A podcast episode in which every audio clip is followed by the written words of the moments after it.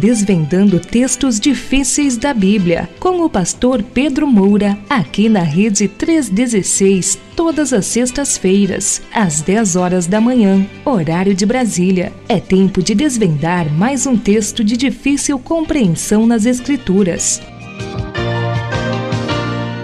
É hoje o Desvendando de, é, Versículos Difíceis da Bíblia, hoje internacional. Ó, que coisa chique. Eita, que legal, bacana. Diretamente da Flórida. Ó, que legal, bacana demais. Muito bem, mas por aí tá tudo bem, pastor? Frio, calor, como é que tá aí? Não, tá uma temperatura muito agradável. Uhum. A Flórida é meio.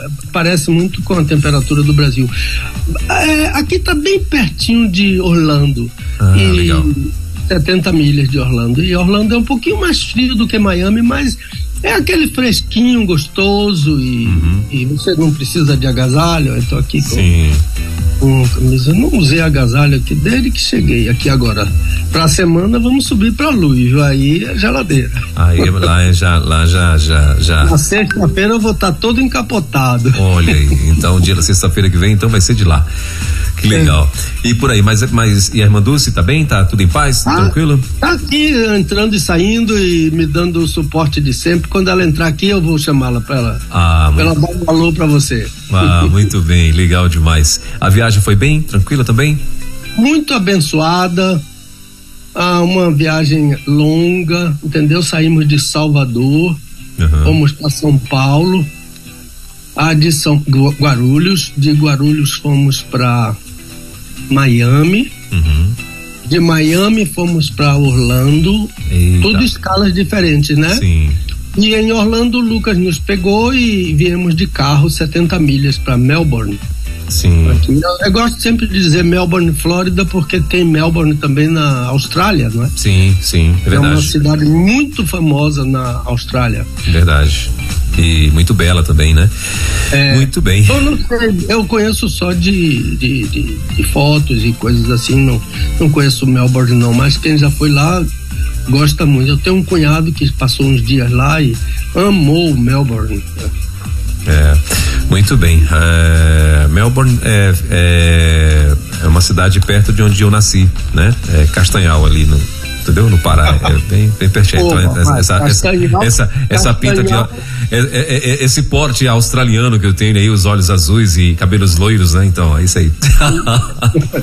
Olha, mas Castanhal é mais bonito do que Melbourne. ah, com certeza, com certeza. Ele não tem a castanha de lá, Não tem né? a castanha do Pará. Duvido eles tenham um pé de castanha lá. Duvido Eodó, como dizem, né? Eles enlouquecem com o açaí, com essas Olha coisas aí, do, do. Pará. Aqui, inclusive, ah, eu, eu não sei aqui, mas, mas em Louisville, Uhum. ah, eles têm um suco de açaí que eles criaram lá, que eu gosto muito. É. Misturaram com alguma coisa, entendeu? Uhum. Alguma coisa diferente eles misturaram, mas é gostoso, né? Porque açaí, tudo do açaí é gostoso. E eu gosto, Luiz, o Elber, eu gosto do açaí puro. Eu não gosto de açaí com açúcar, com nada. Eu gosto dele puro. Uhum. Tomei um de Codajás lá no Amazonas, que é maravilhoso. Agora, esse daí do, do, do- de, de Belém que eu tomei, não tem igual. É. Belém é, é a- a- o que é acrescentado no açaí, né? De Belém é só o água. Só água, né? É. Então só para poder aí vir aquela vitamina zona, né? E tal, né? E, e- e- tipo como se fosse um- uma vitamina, né? Aquele trem bem grosso e tal. E lá os paraenses, quando eu falo isso, o povo fica louco aqui. É, rapaz, a gente toma açaí lá é com peixe, amigo. É, açaí lá é comido com peixe, entendeu? Então assim, aí os caras, como assim? Que eles acham que imaginam, né? Que é um açaí doce, aquele trem, uma doce que tudo comer com peixe, não tem nada a ver. Mas assim, mas não é isso o açaí. O açaí original mesmo é esse, só com água, que tipo como se fosse uma vitamina ali. Com, aí lá tem a farinha, tanto a farinha que nós chamamos farinha d'água, ou a farinha de tapioca, que são aqueles floquinhos conhecidos aqui como floquinhos de isopor. e. Tapioca, trouxemos tapioca para os filhos. Olha aí, que legal. Tapioca, no caso, para fazer o biju, né? Você fala? É, a farinha, é. é. Ah, tá. Aqui, lá em Salvador, tapioca é a farinha. Sim. Agora, pelo Nordeste todo, tapioca já é o beiju feito, Beiju, com queijo dentro, com Ah, doce, sim. essas coisas. Mas em Salvador, não. Sim. Em Salvador tem a, a, a distinção. Tapioca é a farinha. Sim. Beiju é o que a gente faz com a farinha com a da farinha tapioca. da tapioca, sim, muito é. bem. O, o, o, no Pará, o, o, a tapioca lá no caso, né? A tapioca é, a, é o biju, pronto, esse é a tapioca. Ah, e a farinha de tapioca para nós lá é esses floquinhos crocantes. Não sei se o senhor chegou a, a conhecer. São os floquinhos Sim, crocantes, né? Que, que, que eles fazem, né? Que é uma farinha bem. Os floquinhos parecem mesmo isopor esfarelado, né? Inclusive uhum. o pessoal chama aqui de floquinho de isopor. Ah, é. Quando a gente compra tapioca, assim no mercado, vem escrito farinha de tapioca. Sim. Não, tapioca, tapioca, tapioca e, e, e fica mais fácil. Muito Ô, bem. Well, aqui está o pastor Lucas. Olá, pastor Lucas, bom vê-lo, Deus abençoe, querido, bom dia, seja muito bem-vindo. Legal. Você está aqui. Eu Legal. falei com o Luiz que o Lucas vai dar uma palavrinha sobre uma experiência que ele teve com figuras de linguagem uhum. no, no, no ministério dele. E no momento aprazado eu vou dar a palavra para ele contar essa experiência. Opa, que legal. Ô Lucas, prazer conhecê-lo, viu? Deus abençoe. Seja muito bem-vindo. Eu sou é, ouvinte assíduo da Rede 316, principalmente oh. o programa Desvendando e muito agradecido pelo ministério de vocês. Ah, legal. Obrigado, querido. Deus abençoe. Bom demais conhecê-lo e vê-lo. Bom demais. Obrigado. Ah, então daqui a pouquinho, né? Participação especial aí do nosso querido pastor Lucas Moura, já já aqui na, na rede. Então, legal, bacana demais. Dentro do quadro, já já o pastor vai estar introduzindo a, a, a, ao nosso bate-papo de hoje. Uhum. Mas, meu pastor, então vamos lá? Vamos para as perguntas? Como é que o senhor quer fazer hoje? Quer ir para as perguntas da semana passada? Quer, já quer passar para o pastor Lucas? Eu não sei o que é que o senhor pensou aí. O que é que o senhor Não, primeiro uh, uh, uh, responder logo as perguntas passadas e depois aquele comercialzinho Sim. e depois a gente entra no assunto de hoje, figuras de linguagem, viu? Aliás, eu estava falando com o, o Luiz que nas, nas redes sociais onde eu postei o assunto de hoje foi uma das vezes que teve mais resposta do pessoal, inclusive sugestão de que de que não seja somente um programa de, de figura de linguagem, mas, mas uma repetição, quem sabe, daqui a alguns programas, fazer o Figuras de Linguagem 2, uh, se for conveniente, conveniente, entendeu? Mas eu uhum. creio que seja importante, é muito rico o assunto. Muito bem. Então tá certo, aí o senhor é que manda. Se o senhor achar que, que, que deve, a gente só obedece. Bom, são 10 horas e 18 minutinhos. Então, para você que está chegando agora aqui na rede, ou para você que essa semana chegou aqui na rede, toda sexta-feira a gente tem esse bate-papo com o nosso querido pastor Pedro Moura. Na verdade, é um aulão que ele nos dá aqui, uh, aqui na rede, né? O nosso Desvendando Versículos Difíceis da Bíblia. E aí, o que que acontece? Você, uh, as perguntas que você tiver independente do assunto, ou de repente alguma dúvida que você tem na Bíblia, ah, né? Ou algo que você de repente acreditou que era e alguém pregou de uma forma totalmente diferente e tal, enfim, você está com dúvida, você vai mandar lá pro, lá pro e-mail dele, é, Ministério Pastor Pedro Moura, arroba gmail.com. Aí você manda essa dúvida e aí, claro, lá tem uma ordem de chegada. Dentro dessa ordem de chegada, ele vai estar respondendo. Às vezes são perguntas que são bem comuns. Então ele junta aí essas perguntas de várias, né, de várias pessoas e formula uma só. E aí sim ele vem e de repente já te atende, não é? Ah, e hoje, no caso, se você ficar com alguma dúvida a respeito do tema de hoje, aí na semana que vem ele está respondendo. Também tem um momento, né, que é o momento que a gente vai entrar agora, que é para responder perguntas do programa anterior, que é o caso agora tá bom? Então, uh, não esquece, o, uh, para, para perguntas, não adianta você mandar aqui para mim, porque eu não vou conseguir fazer. Então, você vai mandar diretamente para Ministério Pastor Pedro Moura, arroba gmail.com. Esse é o e-mail do nosso querido pastor. Vamos lá então, meu pastor? Vamos sim, por favor. Então legal. Então daqui a pouquinho ele vai estar ministrando pra gente uh, figuras de linguagem da Bíblia. Top demais, né? Daqui a pouquinho, mas antes tem as perguntas do programa anterior. E a primeira delas, meu pastor, é a seguinte: Pastor Moura, eu ouvi com muita atenção a sua prelação sobre casamento. na semana passada. Soube que foi reprise, mas para mim foi a primeira vez. O senhor sabe muito, pastor, e explica muito bem sobre Gênesis 2:25, onde se fala que ambos estavam nus. Me pareceu que o Senhor estava incentivando o casal a elogiar o corpo um do outro. Para mim, isso vira exibição. Olha só. Muito bem. A segunda, meu pastor.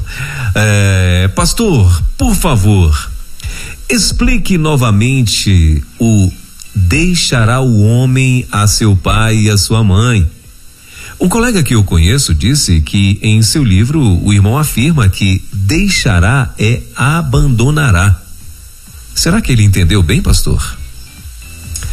A terceira e última pergunta é: qual foi o grau do do ver é verbo? Será que é isso, pastor? Qual foi o sim, grau? Sim, o grau do verbo. Sim. Ah, tá. Qual foi o grau do verbo hebraico que o Senhor falou em Gênesis 2:25?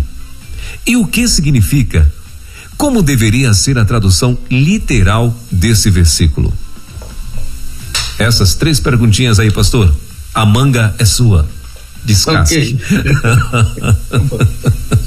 então, a, a questão é que ele entende que o versículo 25 de Gênesis capítulo 2, se a gente interpreta à luz da exegese, não é? Bíblica, ele acha que isso se transforma em exibição. Veja bem, Welber, porque o, quando ele falou sobre isso, ele estava aludindo ao, ao Cântico dos Cânticos. Porque onde há elogios do esposo para o corpo da esposa e da esposa para o corpo do marido, é nesse livro. E, e, e o texto de Gênesis é que nos jogou para lá porque no texto de Gênesis diz que os dois estavam nus e não se eh, não se envergonhavam, não é?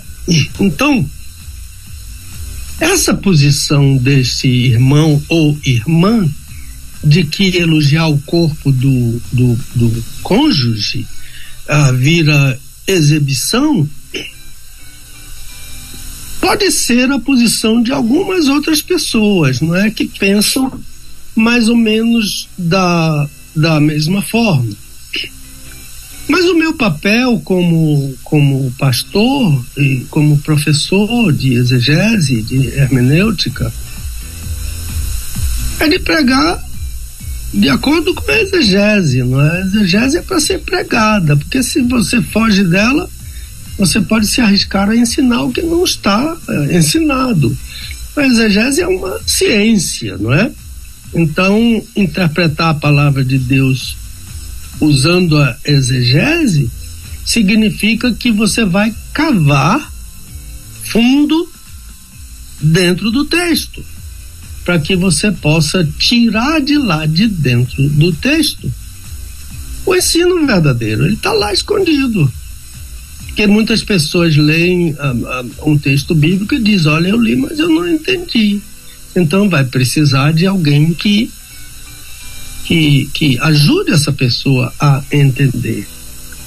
E são duas preposições que às vezes confundem o intérprete, duas preposições gregas. É a preposição ek, a letra E e a letra K. Essas duas preposições, elas são é, elas são opostas. A outra é eis, E-I-S. Então, quando a minha interpretação é ek, eu estou tirando de dentro do texto para fora do texto. Mas quando a minha interpretação é eis, eu estou colocando para dentro do texto aquilo que não está no texto. Então essas duas preposições elas dão origem à preposição ek dá origem à palavra exegese. E a preposição eis dá origem à palavra exegese. Uma é exegese, a outra é exegese. A exegese é que vem precedida da preposição ek. Então é de dentro para fora. E a ex é de fora para dentro. A gente precisa ter cuidado com isso. De modo que, em relação aos elogios do casal do Cântico dos Cânticos, o que eu tenho que dizer é que é bíblico, é exegético, não é exegético, não é colocar para dentro do texto, é tirar de dentro do texto.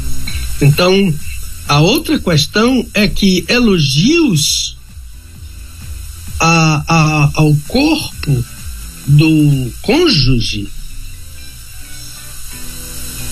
não é exibição.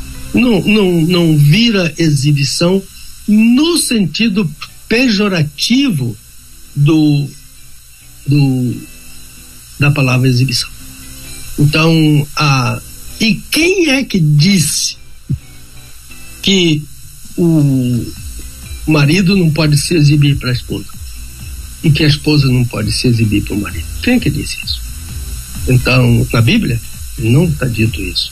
Então, promiscuidade é uma coisa. Então, nos, nos, nos clubes de nudismo, é uma exibição promíscua. Nas revistas pornográficas, nas propagandas comerciais que exploram o corpo da mulher e o corpo do homem, nos vídeos, nos filmes, nos encontros entre pessoas que não são casadas entre si, que a Bíblia chama de adultério, não é? ou, ou que a Bíblia chama de prostituição. Adultério é o sexo praticado entre duas pessoas que não são parceiras, que não são casadas entre si. E prostituição é o sexo vendido, não é? Sexo por dinheiro. Fornicação é o sexo ah, entre solteiros, pessoas que não são casadas, mas que vivem uma vida eh, como se fossem casadas, mas não são. Isso é fornicação. E então, a, a toda forma de sexo que seja fora do casamento heterossexual, na Bíblia, é pecado. Então você pode atribuir exibição, promiscuidade ao sexo fora do casamento. Porque sexo fora do casamento é impureza. E, e quando Paulo fala aos jovens, é porque quando se fala em, em, em fornicação, está se falando de pessoas solteiras, o rapaz a que leva uma vida ah, como se fosse casado com a sua namoradinha, o noivo com a noiva, etc. Vivem juntos, dormem juntos, etc. Isso é pecado. Ah, e Paulo diz que entre crentes isso não deve ser nem nomeado, não deve nem se mencionar. Fornicação entre crentes, quanto mais admitir que meu filho venha para dentro de casa com a namoradinha dele, leva a namoradinha dele por, para o quarto, não, senhor. Eu estou sendo cúmplice de um pecado grave e que a Bíblia condena amplamente, explicitamente. Então, mas isso, mas no casamento não tem pureza. No casamento não, entre marido e mulher não, pelo contrário entre marido e mulher é íntimo, é ensinado na Bíblia. E, e, e em Gênesis 2, 25, ensina que o casamento é o lugar próprio da intimidade.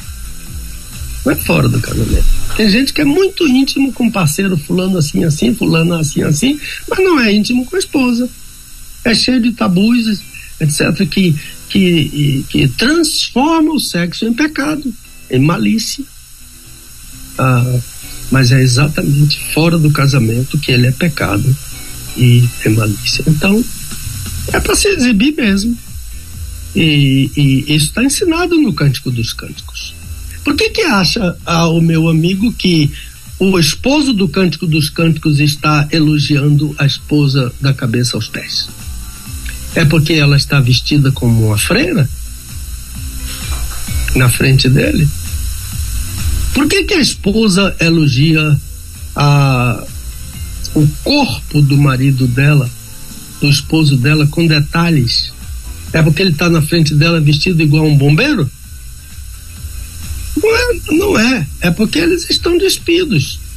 Não é? Ambos estavam nus e não se envergonhavam. Então, hum, então a vira exibição. A minha pergunta é: entre marido e mulher, por que não? Por que não exibir? Está na Bíblia, está na palavra de Deus. Então a esposa se exibir para o marido é bíblico, o esposo se exibir para a esposa é bíblico. Mas só no casamento é heterossexual. Vamos para a segunda, meu irmãozinho? Vamos lá. Então ele pede para ah, explicar o deixará o homem a seu pai e a sua mãe. Aqui já entrou uma figura de linguagem nessa história, um recurso da figura de linguagem, porque ele disse que um colega dele que leu o, o, o meu livro, uh, o manual do autor do casamento, ele viu que a palavra deixará é, abandonará. E ele pergunta: será que ele entendeu bem? e eu tenho que dizer que ele entendeu muito bem. É exatamente isso, né? Começar pelo verbo, e aí novamente a exegese, né?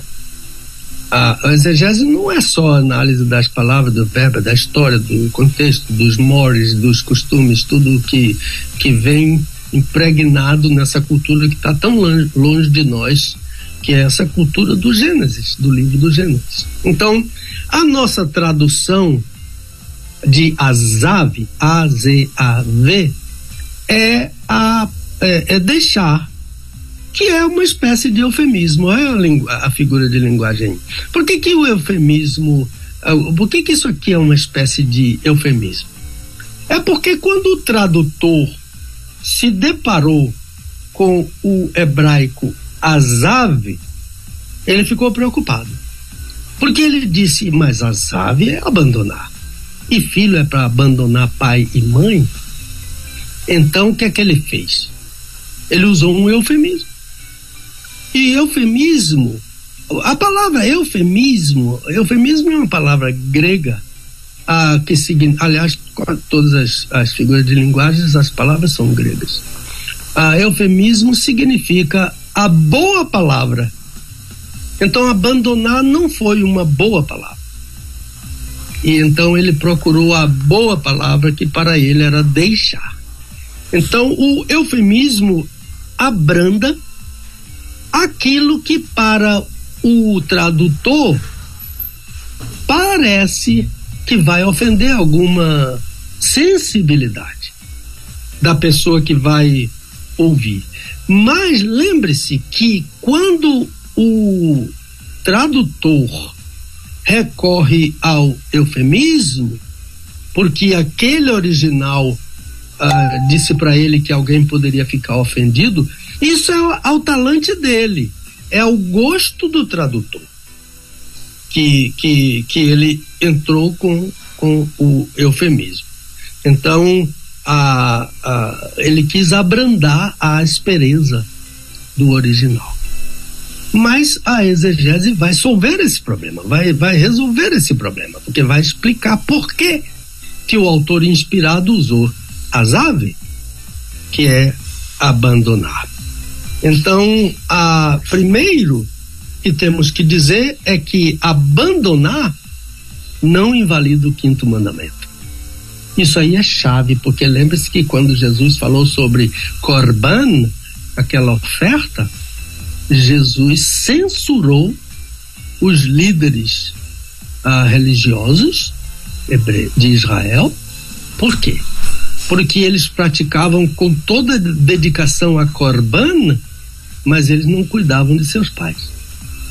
E quando um pai estava em necessidade, o que é que eles respondiam? eu não posso lhe ajudar. Mas papai, papai está precisando de remédio. Papai está precisando de ir ao médico. Papai está precisando de comida em casa. Então o que, é que eles diziam? Mas eu não posso ajudar. Porque tudo que eu poderia dar a meu pai e a minha mãe, eu dou de corban, quer dizer, eu dou uma oferta para Deus. Sabe o que Jesus disse? Vocês estão invalidando o quinto mandamento. Porque o quinto mandamento disse: honra teu pai e a tua mãe. Então, filhos adultos devem honra. Então, você quer ser. Você quer uh, usar seu dinheiro para dar uh, de oferta na igreja? Faça isso. Mas use também o seu dinheiro para socorrer a seu pai e a sua mãe nas necessidades deles. Foi isso que Jesus falou. Então eles estavam com a corbana, com a desculpa, ah, eu tenho que dar o dízimo na minha igreja e eu não posso dar, ajudar meu pai e minha mãe. Ah, mas seu pai e sua mãe estão precisando de remédio para diabetes? O seu pai e sua mãe, ou seu pai está com pressão muito elevada, ele vai precisar de tomar um, um remédio para baixar a pressão dele, senão ele vai morrer. Ah, mas eu não posso porque eu tenho que dar o dízimo na igreja. Jesus disse que isso é invalidar o quinto mandamento. E abandonar as aves, abandonar pai e mãe, não tem nada a ver com a não honrar pai e mãe. E também para os filhos menores e dependentes não tem nada a ver com obedecer. Ah, eu vou obedecer a Deus, eu sou um jovem de 17 anos, eu vou obedecer a Deus, eu vou entregar meu dízimo, eu não posso ajudar meu pai e minha mãe. Jesus disse: você está invalidando o quinto mandamento. Então, aves abandonar não invalida o quinto mandamento. Outra coisa que as não faz é que as faz é mostrar ao pai e à mãe que agora que meu filho está casado com aquela mulher que é minha nora, aquela relação entre meu filho e a minha nora é mais importante do que a relação entre meu filho e meu pai, entre meu filho e minha mãe é a relação prioritária, é o casamento, é mais do que qualquer relação filial ou de parentesco. É isso que a Zab está ensinando. E a, a outra coisa é que abandonar é não morar junto. Não é ideal, não é saudável, não é próprio o filho se casar e ir morar na casa dos pais. A filha se casar e ir morar na casa dos pais. Então, a ZAV, dentre outras coisas, é ter a sua casa própria, alugada, emprestada, o que for. Porque somente sozinhos eles poderão desenvolver a intimidade exclusiva deles e a privacidade deles. Então, casa de parente é para você passar um dia, dois dias, três dias. O americano diz parentes e in-laws, quer dizer, os agregados, os aderentes, parentes e in-laws são iguais a peixe. Depois de três dias, cheira mal. Então, é, é muito interessante. E, e, aquele grande livro, a Didaquê, que foi um livro ah, eh, dos o ensino dos apóstolos, Didaquê é ensino. Ah, a Didaquê é um livro muito antigo, do, do, do primeiro para o segundo século. A Didaquê diz assim: se um profeta chegar na sua casa e passar mais de três dias, mande embora, porque ele é um profeta falso. Então, o casalzinho tem que morar na casinha dele. É, só tem um quarto, só tem uma sala, é uma kitnet, ótimo. Eles vão ficar até mais perto um do outro numa casinha menor. Então, eu conheço uma mulher que disse assim: uma viúva, eu queria casar com um homem muito rico, numa casa muito grande que tivesse muitas portas porque ele entrava por uma porta e eu saía pela outra. Não vai ter Meu nunca Deus. intimidade. Não vai ter nunca intimidade. A casinha menor vai ser uh, mais perto. Então, Então, a, a, desenvolver a sua intimidade exclusiva, a sua privacidade. Né? Abandonar também a é, não morar junto é de extrema importância. Alguém já disse que não morar muito perto, até limitação de distância, né? Não morar muito perto para o outro, para os pais não virem de chinelo. E nem morar muito longe para não virem de mala. Então, a, a ideia é: não vou receber meu pai e minha mãe? Não, não é nada disso.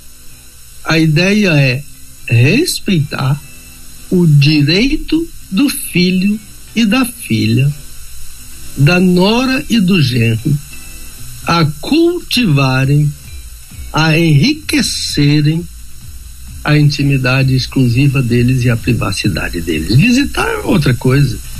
Ah, meu pai veio me visitar, que honra. Ah, meu filho veio me visitar, que honra. Que bênção receber a visita de um parente, mas não é para morar. Não é para morar junto com um casalzinho que está recém-casado. Que isso? Nada disso. Então, ah, e mais uma coisa, abandonar é a sabedoria de Deus para preservar o casamento. Em que sentido? Porque Deus sabe que essa hora em que o filho está casando, em que a filha está casando, essa hora, para os pais, é uma hora muito sensível. Eu fiz um casamento, eu celebrei um casamento há, há, alguns anos, lá no Rio de Janeiro, que se eu soubesse que seria assim, eu não teria aceitado aquele convite. Foi muito desgastante. A, a família do noivo não tolerava a noiva. Ah, mas o noivo amava ela e queria casar com ela. Os pais têm que ir atrás do que é bom para seu filho os pais têm que suportar aquilo que é bom para sua filha. Então, ah, não amo, aprenda a gostar. Não precisa amar, não. Aprenda a gostar, aprenda a aceitar. Respeite a escolha, não é? Você não pode obrigar seu filho a casar com quem você quer. A Bíblia diz que cada um deve casar com quem quiser, desde que se case ah, para, para adotar para si o projeto de Deus para para o casamento. Então é uma hora muito sensível que pode gerar e tem gerado outros males, como ciúme, como tristeza, né? Ficar triste porque o filho está feliz. Ficar triste porque a filha está feliz. Ficar triste porque os filhos estão se realizando. É o sonho deles. Então, é isso que é azave não é faltar com a honra ao pai e à mãe, de modo que, que, que abandonar a estratégia divina para essa hora. E essa estratégia é a estratégia do autor do casamento. Então, há um hino que vai ser cantado hoje, a, a canção dos noivos, que diz que chama a Jesus o Deus do casamento. Jesus é o Deus do casamento. Aleluia. A outra questão é, foi sobre o grau, não é? O grau, o verbo hebraico tem graus. E então, naquele versículo ah, de Gênesis 2, 25, onde se diz que ah, eles estavam nus e não se envergonhavam, ah, ele está perguntando qual foi o grau que eu falei a semana passada, certamente não deu tempo dele copiar, e como deveria ser a tradução literal quando aparece esse grau no texto hebraico ah, da Bíblia do Antigo Testamento. Então, ah, é, o, e ambos estavam nus, o homem e a mulher dele, e não se envergonhavam. Esse grau chama-se Hitpael, H-I-P-A-E-L, Hitpael, Hitpael, H-I-T-P-A-E-L. O que que significa Hitpael? Hitpael é um grau que intensifica o verbo. Joga o verbo para cima por isso que a tradução literal vai ficar ampla. é uma ideia de, de, de permitir a interpretação da tradução e até, quem sabe, colocar a interpretação da tradução dentro do texto, desde que ela seja totalmente compatível com o que o texto quis dizer. Então, a, o grau Rit Pael intensifica a ideia de que os dois estavam nus e não se envergonhavam. Qual seria, portanto, a tradução literal que a gente poderia propor aqui? É assim: e ambos estavam nus. Agora, olhe essa parentética que o autor inspirado colocou: o homem e a mulher dele. Não é qualquer homem, não é qualquer mulher. É o homem e a mulher dele. Uma só. No Gênesis é uma só. Ah, depois, ah, no casamento do Gênesis, capítulo 2, 18 a 25, é uma mulher só. E então eu vou voltar. E ambos estavam nus, o homem e a mulher dele. Não se envergonhavam um do outro. Pelo contrário, aqui entra o rito para ele. Pelo contrário, eles estavam muito bem assim e se sentiam muito bem nus e juntos. Então, isso foi que o, o, o tradutor não contemplou na sua tradução. Ele não contemplou a o, o grau ritpail do verbo, mas ele disse o que estava, o, o, o que deveria ser dito. É por isso que a gente precisa de alguém que venha e explique. Porque se a gente for traduzir a Bíblia com todos esses recursos, a Bíblia vai ser um livro de 50 mil páginas. Aqui fazendo uma hipérbole, né? Que é uma figura que vamos falar hoje. Então, é mais ou menos por aí, meu irmão ah, eu vou passar a palavra para você. Eu acho que, que, que, que, que deu para explicar, e se não deu, pergunta de novo. E na próxima semana a gente explica de novo. Porque a, o preletor acha que explicou muito bem, mas a pessoa que ouviu é que sabe, né? muito bem. Bom, então na semana que vem, né, a gente vai estar aí é, com as, as perguntas dos programas anteriores e se ficou alguma dúvida aí você manda lá que aí o pastor, se for o caso, dá uma reforçada aqui, né? Mais ou menos isso. Muito bem. Mas o pastor, então conta para nós como é que vai ser então aí a sua agenda, né? Como é que vai ser aí o eu conto também como é que tá ah, o livro Desvendando de, versículos difíceis da Bíblia também, né? A previsão em junho de chegar. Agora eu queria saber como é que tá esse negócio aí. Sim. Então, ah, vamos começar pe ah, pela agenda, não é? Esse domingo pela manhã nós vamos. Eu estou aqui na, na igreja central, né? Uhum. Ah, de Melbourne, que é uma igreja tradicional batista. É uma igreja com mais de 60 anos, Lucas.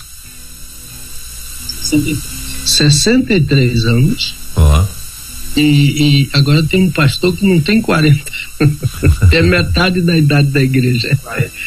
ele está dizendo que já tem 40. é, ele é de julho, é. Ele vai fazer 41, já está ficando velho, né?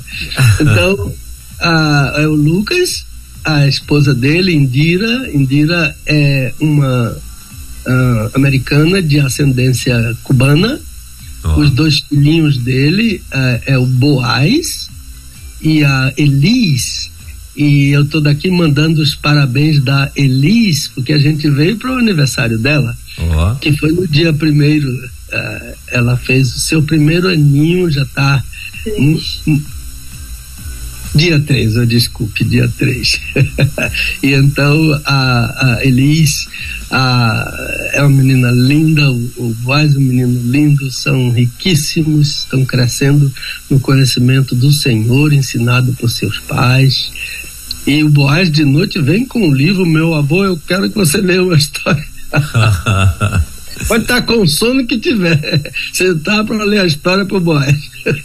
então, então eu estou muito feliz aqui revendo eles e para a semana ver o resto lá tem mais sete netos e, e mais dois filhos e estamos aqui. E nesse domingo pela manhã a, o Lucas me deu o, está me dando o privilégio de pregar ah, na sua igreja. Já estivemos na quarta-feira no culto, ouvindo um grande estudo sobre o Salmo 40.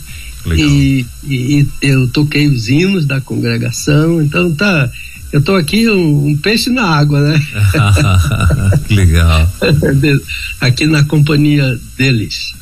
Então, ah, uma outra coisa que ah, eu quero falar é que ah, o meu pedido de oração ah, sobre o pastor Edgar Barreto Antunes, lá da primeira de, de Nova Iguaçu, querido colega, uma grande igreja, uma igreja muito fraterna, já tive o privilégio de pregar naquela igreja.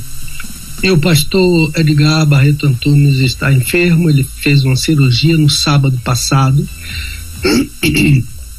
A, a cirurgia ah, muito delicada, né? Porque ele tomou uma queda e quebrou o fêmur, quebrou essa parte aqui de cima e ele está tendo uma recuperação lenta e difícil, de modo que, como ele é muito conhecido no Brasil todo, ah, eu estou aproveitando para pedir orações por esse amigo especial, pastor Edgar Barreto Antunes.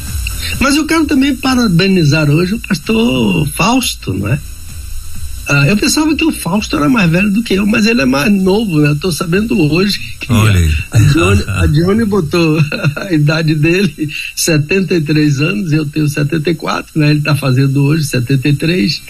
O Fausto, pastor da Igreja Batista Liberdade, é a liberdade de São Paulo, porque no Rio de Janeiro também tem liberdade. Sim. Ele é pastor da Liberdade, já foi muitas vezes presidente da Convenção Batista Brasileira, já foi diretor da, da Aliança Batista Mundial. Durante uns 10 anos ele foi diretor da Aliança Batista Mundial. E esse caro amigo, especial amigo, estive com ele recentemente lá em, eu e a Dulce, lá em Recife fomos a uma igreja onde ele estava pregando um sermão muito especial. Então, parabéns, Fausto, e o Senhor te abençoe, multiplique os anos da sua vida ah, nesse ministério que Deus escolheu para você. Então, a, a, outra coisa é o nosso livro. Veja bem, ah, hoje ah, o Lucas vai imprimir aqui o nosso livro Uhum. Vamos fazer a última leitura, a Dulce vai fazer a última leitura de revisão e, e de acordo com o que eu combinei com a editora, eu vou dar um imprima-se online. Eles recebem o imprima-se online, a gente assina online, né? Uhum. E então, daqui no máximo para quarta-feira, ele entra na editora para, para publicação e são 20 dias. Portanto, quando a gente. 20 dias do dia que entra. Uhum. Então, a, quando a gente retornar, se o senhor permitir, a gente já vai receber o livro e vocês vão receber aí também. Uhum. Que nós vamos a, enviar para vocês e para. eu estava falando com. Eu não sei se foi com o William ou foi com.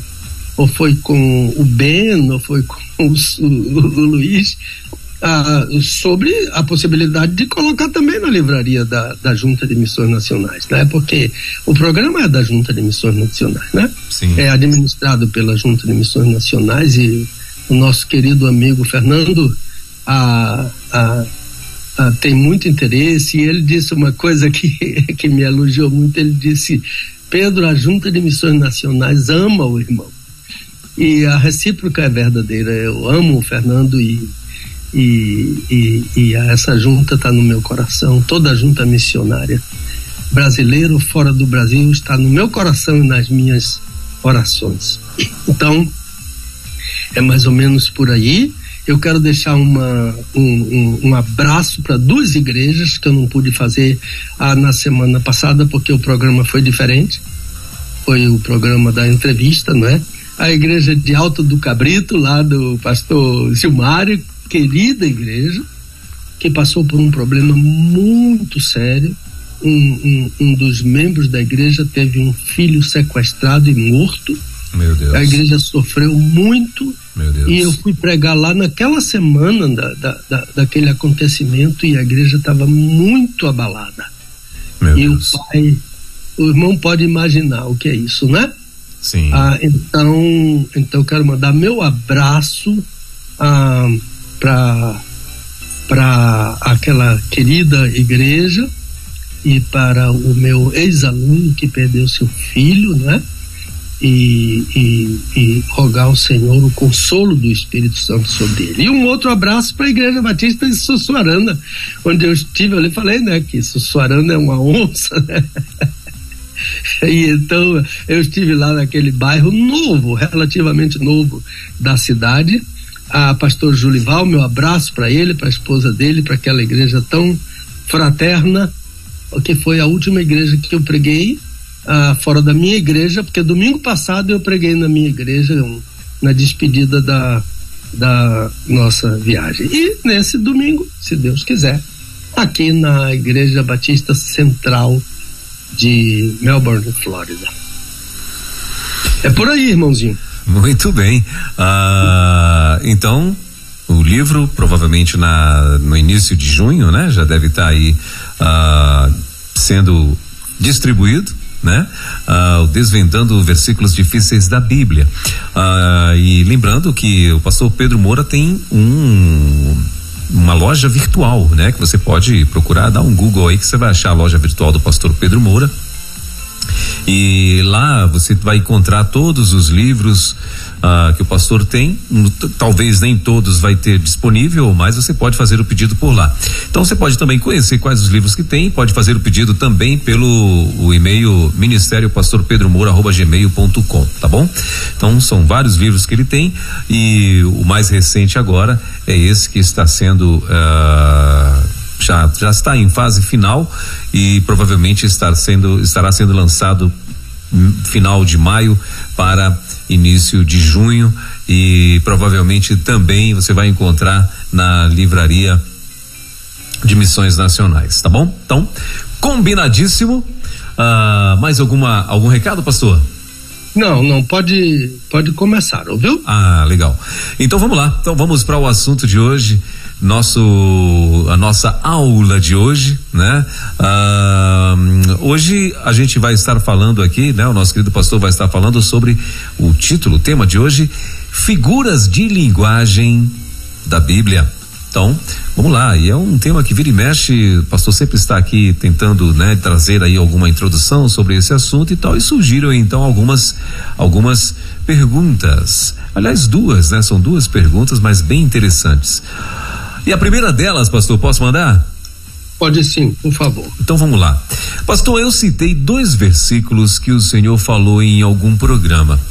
Não sei se figuras de linguagem poderiam ser consideradas. Ah, versículos difíceis, né? Ah, ou seja, se, se, se, se, essas figuras de linguagem poderiam ser consideradas versículos difíceis. Eu creio que muitas delas são. Por isso resolvi pedir para o Senhor dá uma atençãozinha a esse tipo de recurso literário, que muitas vezes, eu creio, atrapalham o intérprete e a interpretação. A segunda é o seguinte: o senhor não acha que há muita redundância? Eu ouvi o senhor falar sobre paralelismo. Não entendi muito bem, mas fiquei muito curioso. O senhor poderia falar sobre paralelismo ah, eles também são figuras de linguagem? Se for possível, eu ficarei muito agradecido. São as duas de uhum. hoje, pastor. Sim, ótimo. Hoje pela manhã eu recebi um. Uh, uh, eu estava dizendo ao Luiz, não sei se falei com você, que quando eu coloquei nos meus contatos a, a programação de hoje, falando sobre figura de linguagem, houve uma repercussão muito grande muita gente interessada nisso. Mas eu recebi uma mensagem de um professor de grego, um, um notável professor de grego. Bacana. Do seminário do Nordeste, chama-se Epímaco. Pastor Epímaco, ele tem até um nome grego, né? no, nome, grego. nome profético, né? Já sabia o que, que o rapaz ia ser quando crescer, né? É, papai e mamãe adivinhou, né? Eu não sei por que que botou o nome de Leia, de Leia, né? Porque achavam que ela ia ser feia e botaram o nome porque Leia em hebraico é a fêmea do rinoceronte, viu? Misericredo. Liá é a fêmea do rinoceronte. Mas o Epímaco é um homem bonito, um homem estudioso e um pregador do Evangelho. Amém. E ele colocou uma mensagem assim interessante. Ele disse que que ele estava colocando para as redes dele todos todos os contatos dele porque porque figura de linguagem ele é um especialista em figura de linguagem até já convidei ele já pedi a ele para escrever um livro sobre isso e não sei porque ele ainda não fez. E ele disse que figura de linguagem é quase que desprezada nos púlpitos. Eita.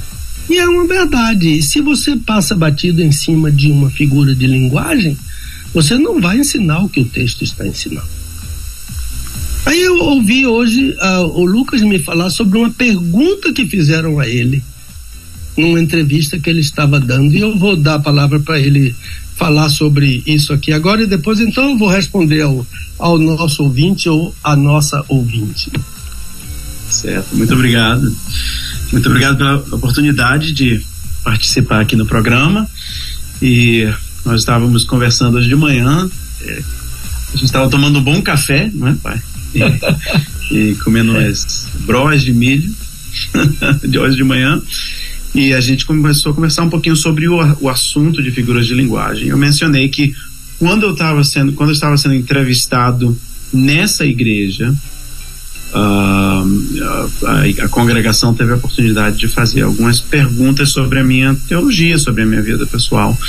E a primeira pergunta que eu recebi foi uh, assim: um rapaz perguntou, você interpreta a Bíblia de uma maneira literal? Então eu expliquei para o rapaz, eu expliquei que eu interpreto a Bíblia de acordo com a intenção do autor. Quando o autor tem a intenção de que a Bíblia seja interpretada de uma maneira literal, eu interpreto a Bíblia de uma maneira literal. Mas quando o autor tem a intenção de usar, quando o autor usa figuras de linguagem, quando o autor usa certos certos, uh, uh, certos uh, gêneros literários. eu quero prestar atenção a esses gêneros, a essa a utilização da língua para eu entender o que o autor queria que eu entendesse. Então eu disse, por exemplo, Jesus disse que ele é a porta, mas ninguém interpreta isso é, é, literalmente. Jesus não é feito de madeira, ele não ele não abre e fecha, ele não é a porta que a gente tem nas nossas não casas. Não tem maçaneta. Não tem maçaneta. Então, o que que Jesus estava usando? Ele estava usando uma figura de linguagem, uma metáfora. Então, a gente tem que interpretar a metáfora como metáfora. A gente tem que entender que uh, gêneros como uh, gêneros poéticos usam muito, uh, muitas figuras de linguagem. Então, a gente tem que a gente tem que utilizar essas figuras de linguagem para entender a intenção do autor e não usar o, a interpretação literal como o nosso a, a, a, nossa lente que a gente interpreta todos os, os textos. É a, a intenção autoral é o que guia a interpretação do texto. Então essa foi a essa foi a minha resposta. Muito obrigado Lucas. Prazer. Muito, bem. muito bom é exatamente isso, a intenção do autor, não é? Acho que às vezes está escondida atrás de uma figura de linguagem que a gente uh, passa batido por cima dela, aí vai dizer que Jesus é uma porta com maçaneta, com chave, com, com, com tudo, uma água que a gente bebe, não é? A, a, a, a mulher do, do poço lá de Samaria, ela, ela entendeu que era água, o senhor não tem balde, né? Ah, ah, literalmente o que ela disse, tu não tens com o que tirar, ela disse, o senhor não tem um balde. Como é que o senhor vai tirar dessa água aí para eu beber? Então ela não entendeu a, a figura né, da água que salta de acordo com, com o grego que Jesus usou, que salta para dentro da vida eterna. A água não pula para fora, ela salta para dentro da vida eterna. Essa, essa, somente esses recursos é que podem nos dar a entender né, ah, que, que o que é que o autor está escrevendo, o que o, que o Senhor Jesus estava. Estava falando. Então, a ideia é sim, eu tenho que responder sim para esse irmão ou essa irmã. Os dois versículos ah, que ele usou são dois versículos com figuras de linguagem. Figura de linguagem também é chamada tropol, a palavra grega é tropol para figura de linguagem. E ah, o, o é você tratar de, de linguagem retórica, não é? A figura de linguagem é figura de retórica. É uma palavra em sentido figurado. Você usa uma palavra uh, que você entende literalmente, mas ele está dizendo outra coisa. Então, a Bíblia é um livro de elevadíssimo nível de literatura a, a, o Senhor Jesus considera o, o elevado nível dessa literatura quando ele diz que, que a Bíblia veio de Deus. Eu estava assistindo um vídeo de um líder católico lá no Brasil e ele dizendo que uma mulher perguntou a ele, uma mulher disse a ele assim: eu sou evangélica. O que é que o senhor acha? Ele disse: Você está errado. Porque a, evangélica, a igreja evangélica não é uma igreja da Bíblia, porque a Bíblia é da Igreja Católica. E quem deu a Bíblia ao mundo foi a Igreja Católica. Olha que absurdo. Como é que uma pessoa, um líder religioso, mente dessa maneira? para enganar uma pessoa, para tirar a pessoa do caminho que a pessoa está vivendo. A, a, a Igreja Católica é uma igreja do quarto século depois de Cristo. O, o, o Antigo Testamento é um livro hebraico. O, o Novo Testamento é um livro escrito por judeus. E, e, judaísmo e catolicismo são duas, duas formas muito distintas de religião. O judaísmo não tem nada a ver com o cristianismo. E a igreja católica não é uma igreja cristã. A igreja católica é uma igreja pagã. Porque a igreja cristã não adota ídolos. Ídolos são do paganismo. E a, Bíblia abomina a idolatria. Então, a, a, a, o, o altíssimo nível da Bíblia, da literatura do livro, é porque a, a, a Bíblia veio de Deus. O Senhor Jesus diz em João 17, 17, duas coisas muito riquíssimas. A primeira, ele disse que a Bíblia santifica o crente, quem santifica o crente é a Bíblia. E a outra coisa que ele disse, que a Bíblia é a verdade. E ele disse que essa verdade é a tua verdade, se referindo ao Pai. Santifica-os na verdade. A tua palavra é a verdade. Duas vezes ele disse que a Bíblia é a verdade. E uma vez ele disse que a Bíblia veio de Deus. E a outra vez ele disse que a Bíblia é que santifica o crente. Eu me lembro de um professor de português, um catedrático. Eu fui aluno dele no quarto ano, na chamava ginásio, né? não sei como é que chama hoje, no quarto ano do ginásio. E ele era um religioso, não era evangélico, ele era muito religioso. Ele sempre tinha uma figura da sua religião pendurada no pescoço. Era um homem piedoso, muito bom e muito culto. Ele disse que ah, ele ficou doente. E uma crente vizinha dele foi visitá-lo. E quando, é, durante a visita, ele disse uma coisa assim para ela, com certa tristeza: Ninguém da minha igreja veio me visitar, nem líderes. nem amigos com quem eu me encontro todas as vezes que vou à minha igreja. Todo mundo sabe que eu estou doente e era uma doença grave e ninguém veio me visitar. Sabe o que aquela irmã disse? Pelo Espírito de Deus, ela disse: em todo tempo ama o amigo, na angústia nasce o irmão. Ela disse que aquele homem arregalou os olhos para ela e disse: O que que você falou? Ela disse, ela repetiu. Ele disse: Eu nunca vi isso. Eu nunca ouvi isso. Eu leio tudo, eu nunca vi isso. De onde a senhora tirou isso? Ela, ele disse, ela disse da Bíblia.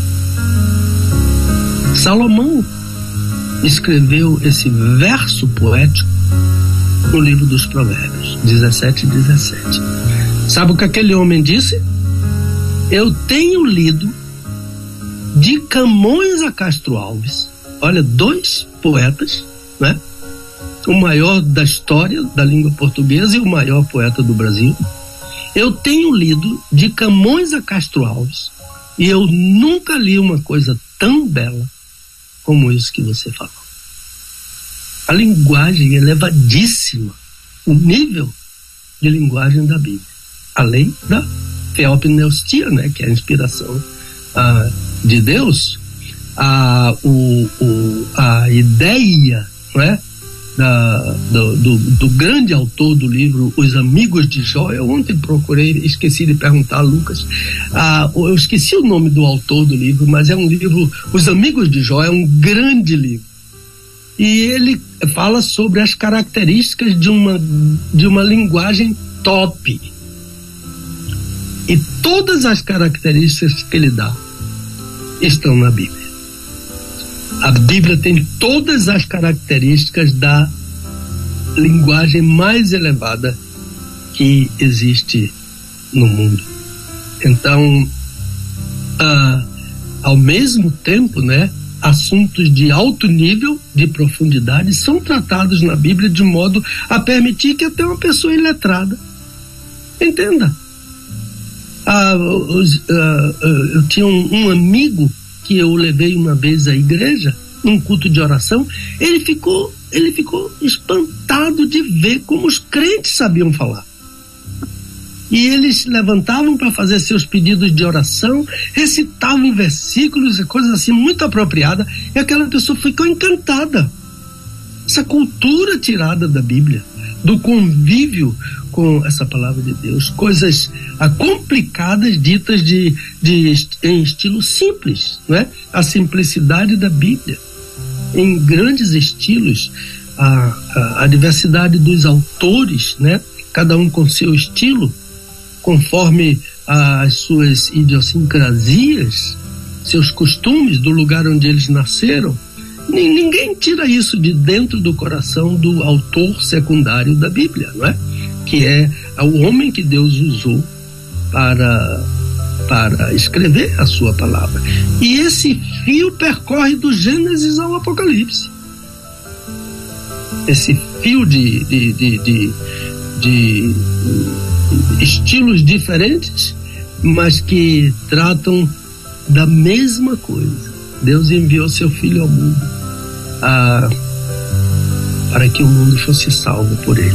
Então, o assunto que tem essa unidade é porque o assunto da Bíblia é Jesus. Ele diz em João 5,39: as Escrituras falam de mim, dão testemunho de mim. A Moisés escreveu sobre mim, escandalizou os, os líderes religiosos. Mas nós sabemos que o assunto da Bíblia é Jesus. Agora, se você ah, está diante, por exemplo, de uma figura de linguagem e você não entende, você não fique desesperado. Você procure perguntar. Porque ah, quando o Senhor Jesus começou a usar certas figuras, os apóstolos também não entenderam. Então Jesus chegou para ele e disse: Guardai-vos do fermento dos fariseus. Eles pensaram que era fermento de pão. E não trouxemos o que sobrou do pão e agora não tem fermento para fazer pão. Não entenderam nada a figura que Jesus usou, né?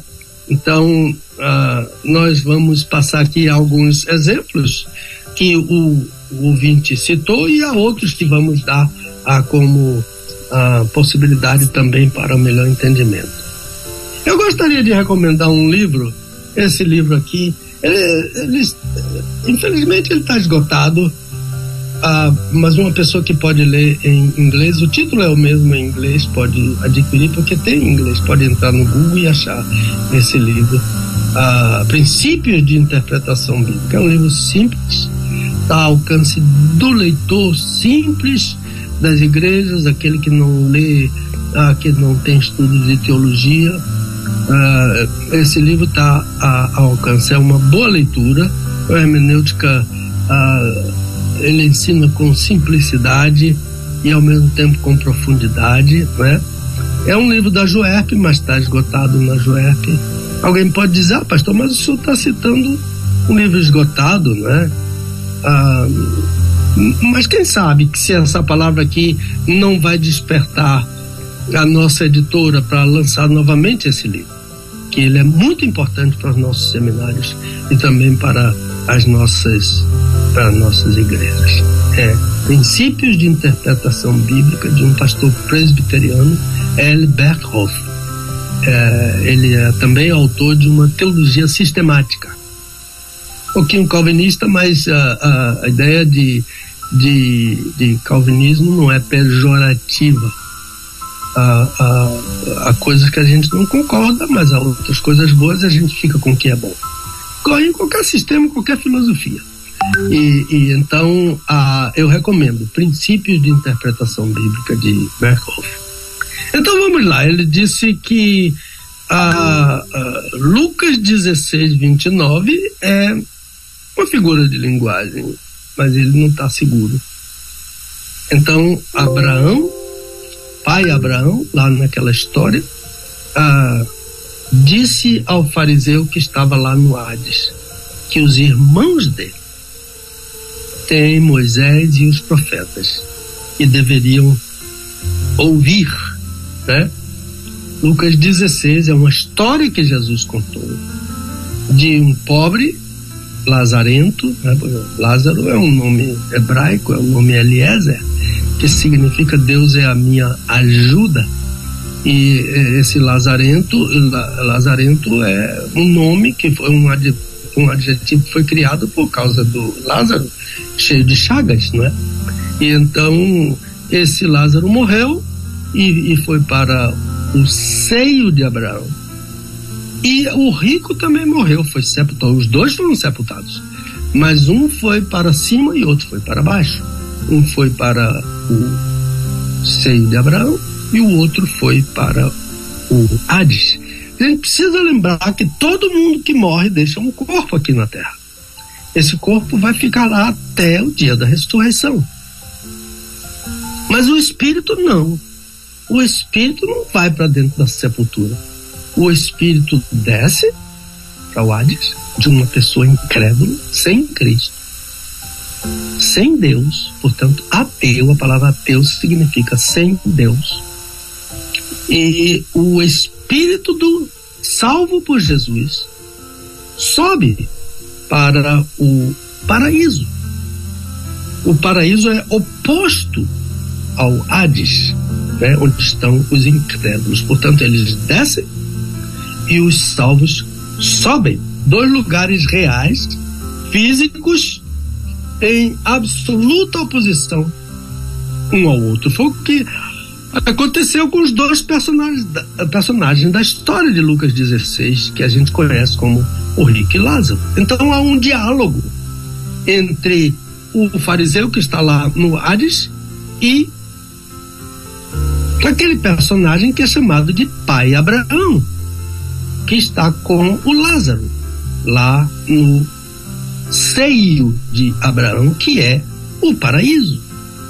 A, a palavra é tritos, porque ele é havido e chamado por Paulo de terceiro céu o lugar onde Paulo esteve.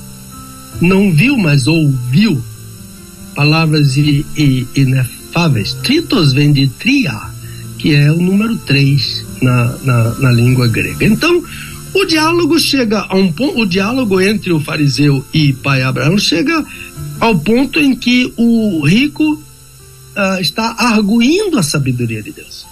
Ele acha que a estratégia de Deus de, da pregação do evangelho tá furada, é falha, não convence ninguém, não salva ninguém. E a prova é que ele foi parar lá no inferno, no Hades, aquele lugar terrível. Então, a melhor maneira que ele sugeriu a Deus é que Deus mudasse de estratégia. E a mudança de estratégia seria enviar defuntos de volta à terra para dizerem o que é aquele lugar lá. Ah, tanto o paraíso quanto o Hades. E ele disse: Para que meus irmãos não venham para parar nestas chamas, neste lugar de tormento. É tormento. Hades é lugar de tormento. E então a, a, a, essa arguição dele, a sabedoria de Deus, é uma das características da pessoa que vai para o inferno. No inferno não há arrependimento, não há mudança, a pessoa continua soberba. Ela continua a arguir a sabedoria de Deus. Ela não se convence nem da bondade, nem da justiça, nem da sabedoria de Deus. Não muda, não tem arrependimento. Metanoia é mudança. No inferno ninguém muda todo mundo se enrijece cada vez mais contra Deus. Então a figura aqui é uma metonímia. Figura interessante, a metonímia é, é, estabelece uma relação de semelhança. Por exemplo, da obra com seu autor. Então, eu posso dizer que eu já li, que eu já li, ah, por exemplo, Jorge Amado. O que é que eu estou dizendo? Que eu peguei Jorge Amado aqui na frente e fiquei lendo ele? Ele já é um defunto. Eu posso dizer que eu já li Drummond? O que é que, o que, é que a metonímia aqui, quando eu digo eu já li Drummond, está dizendo que eu já li a obra de Drummond. Então, a pai Abraão usou a metonímia para dizer eles têm Moisés e os profetas. O que, é que ele está dizendo? Moisés já estava morto. Todos os profetas já estavam mortos. Então ele está dizendo que eles estavam lendo, que os irmãos dele tinham a obra de Moisés e dos profetas, que é o Antigo Testamento. A obra pelo autor, metonímia.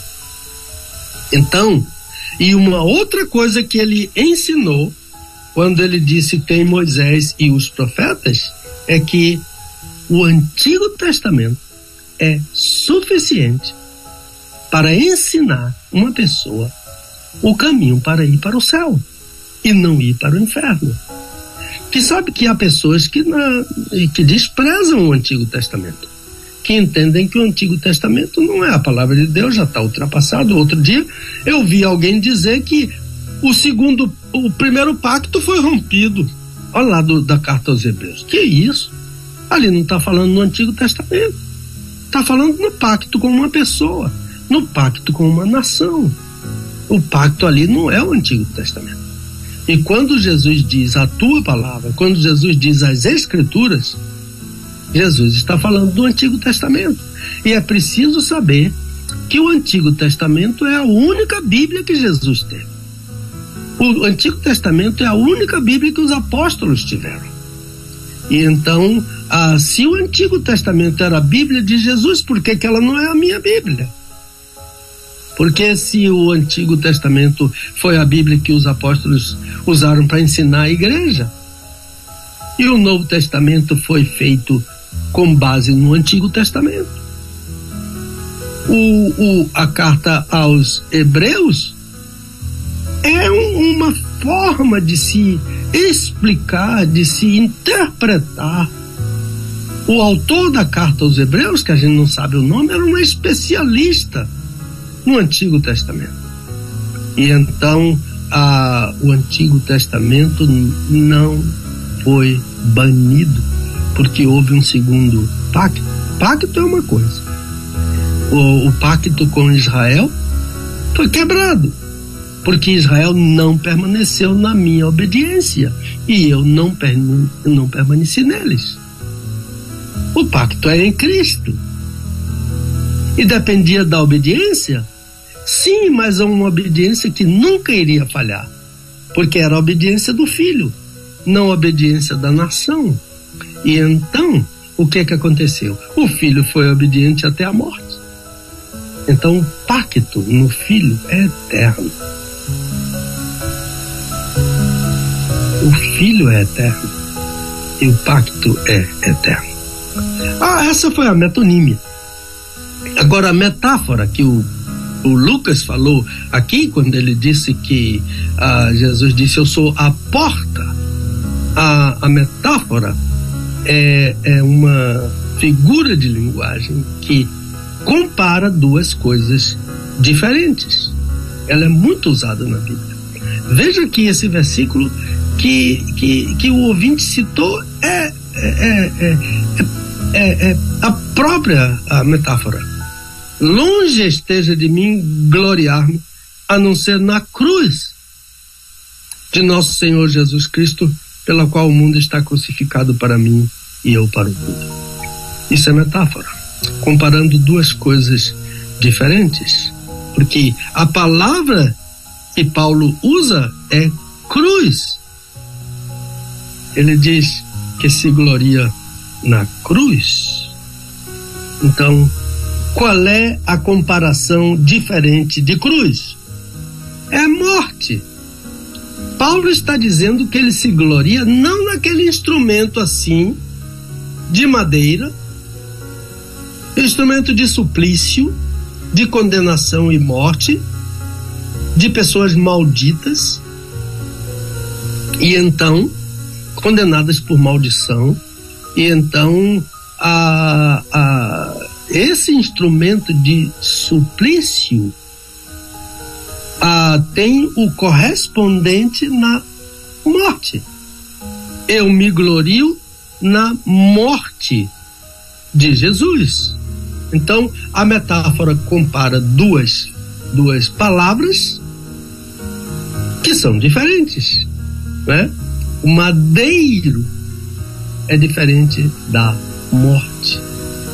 Paulo se gloria na morte quando o autor daquele famoso hino, velho hino, sim, eu amo a mensagem da cruz. Até morrer eu a vou proclamar. Veja o que, que ele está dizendo. A mensagem não é do madeiro. A mensagem é da morte de quem estava no madeiro. Então, quando Paulo diz em 1 Coríntios 11 que a igreja celebra a ceia do Senhor para anunciar a morte a cruz, a morte do Senhor, até que ele venha. João 10, 19, o Lucas já citou aqui, eu sou a porta, né? Isto é, é uma metáfora. Ah, Jesus é o acesso, a porta é que se abre para você entrar. Jesus é o acesso, a porta é a entrada da casa não se entra pelo telhado. Quem entra pelo telhado é o salteador. Que a gente vai falar sobre isso quando a gente falar em alegoria, que é um tipo de, de metáfora. Então, a, a Jesus é o único acesso para a casa do Pai. Ah, no sentido de casa do Pai como o céu, porque a casa do pai também tem outro sentido. Já veio uma pergunta sobre isso aí que a gente vai pensar na possibilidade de analisar isso, que é na casa de meu pai, o que é que significa isso. Ok. Uma outra figura de linguagem é a sinédoque. A sinédoque é, é a ideia de procurar identificação né, entre o que você diz e o que significa o que você diz. O que é que você quis dizer? É porque a pessoa usou um assinado E eu, eu não entendi. Eu quero o significado daquilo que você já falou. Então, por exemplo, a, aquele grande juiz, né? meio atrapalhado, mas ele foi um grande juiz de Israel, chamava-se Jefté, Jefté. A, a, a, o autor do livro dos juízes diz que ele foi sepultado nas cidades de, de Gileade. Ora, como é que uma pessoa pode ser citada, pode ser sepultada em várias cidades? Que corpo? É só se sepultou os pedaços. Cabeça aqui, braço ali, outro braço lá, um em cada cidade. Mas foi isso. Ele foi. Aqui foi o, o a sinédoque. A, a, foi a sinédoque que foi empregada. E muitas vezes, irmãos, eu quero abrir um parêntese para dizer que há pessoas que são fanáticas em encontrar erros na Bíblia. E muitas vezes esses erros vêm da falta de compreensão de uma figura de linguagem. Então, apressadinhos, como um que escreveu um artigo para dizer como é que uma pessoa pode ser sepultada em várias cidades. Desprezou figura de linguagem, passou por cima, literalmente. Eu sempre sou, eu sou adepto de se a tradução literal solve qualquer problema, eu fico com ela. Mas nem sempre é possível. Por quê? Por causa desses recursos linguísticos. Por causa da, da, da, da diferença entre um autor e outro autor. Porque tem alguém que escreveu lá no sul e outro que escreveu cá embaixo, cá em cima no norte. E então eles são diferentes por causa dos mores, por causa dos costumes que eles têm e a influência, influência deles, Deus não tirou a influência deles, a idiosincrasia deles. Deus não violou a, a, o, o, autor secundário da Bíblia. Ah, então, a, a, a, sinédoque, ela usa o plural pelo singular. Isso que é, porque ela disse cidades, ela usou o plural pelo singular. Então, quando ele diz, quando ele diz que Jefté, que Jefté foi sepultado nas cidades, e ele quis usar a sinédoque, ele diz que ele foi sepultado na cidade, naquele local da cidade, em. Em Gileade. Então, o plural para significar o singular, porque ninguém pode ser sepultado em vários lugares ao mesmo tempo. Também Daniel disse no capítulo 12: muitos dos que dormem no pó da terra vão ressuscitar. A pergunta é: muitos ou todos? Então, muitos está ensinando uma ressurreição para alguns, uma ressurreição parcial. E a ressurreição não é parcial. Mas a sinédoque usa o plural pelo singular usou o plural para dizer todo mundo vai ressuscitar um dia. Depois vem a alegoria, que a alegoria é uma espécie de metáfora ampliada, né? Uma metáfora grande, uma metáfora expansiva que dá lugar ao autor até de contar uma história até de, de, de um ensinamento com base metafórica. Então, ah, quando Jesus se apresenta como o bom pastor, é uma alegoria que Jesus está usando. É uma história baseada nesse recurso linguístico. Ah, Trata-se de um homem, ah, no caso o Senhor Jesus, que entra num curral para cuidar das ovelhas. Mas é curral mesmo né? Ele entra pela porta do curral. E ele dorme na porta do curral. Por quê? Porque a porta do curral é o pastor. Ah, quando eu estudei no Centro de Recursos Bíblicos de Jerusalém, ao professor doutor Jim Fleming, ele mostrava esses, essas situações, esses lugares ah, que, que são falados na Bíblia, por exemplo, um lagar lugar de pisar a uva com os pés, a, um aprisco, né? Esses ambientes, esses lugares que estão no Novo Testamento. Então, o professor nos mostrou um aprisco. E não tinha porta no aprisco. Tinha muito espinho ao redor do aprisco, na cerca do aprisco, espinho assim que quando feria inflamava o, o, seu dedo. Não pegue, não toque nesse espinho.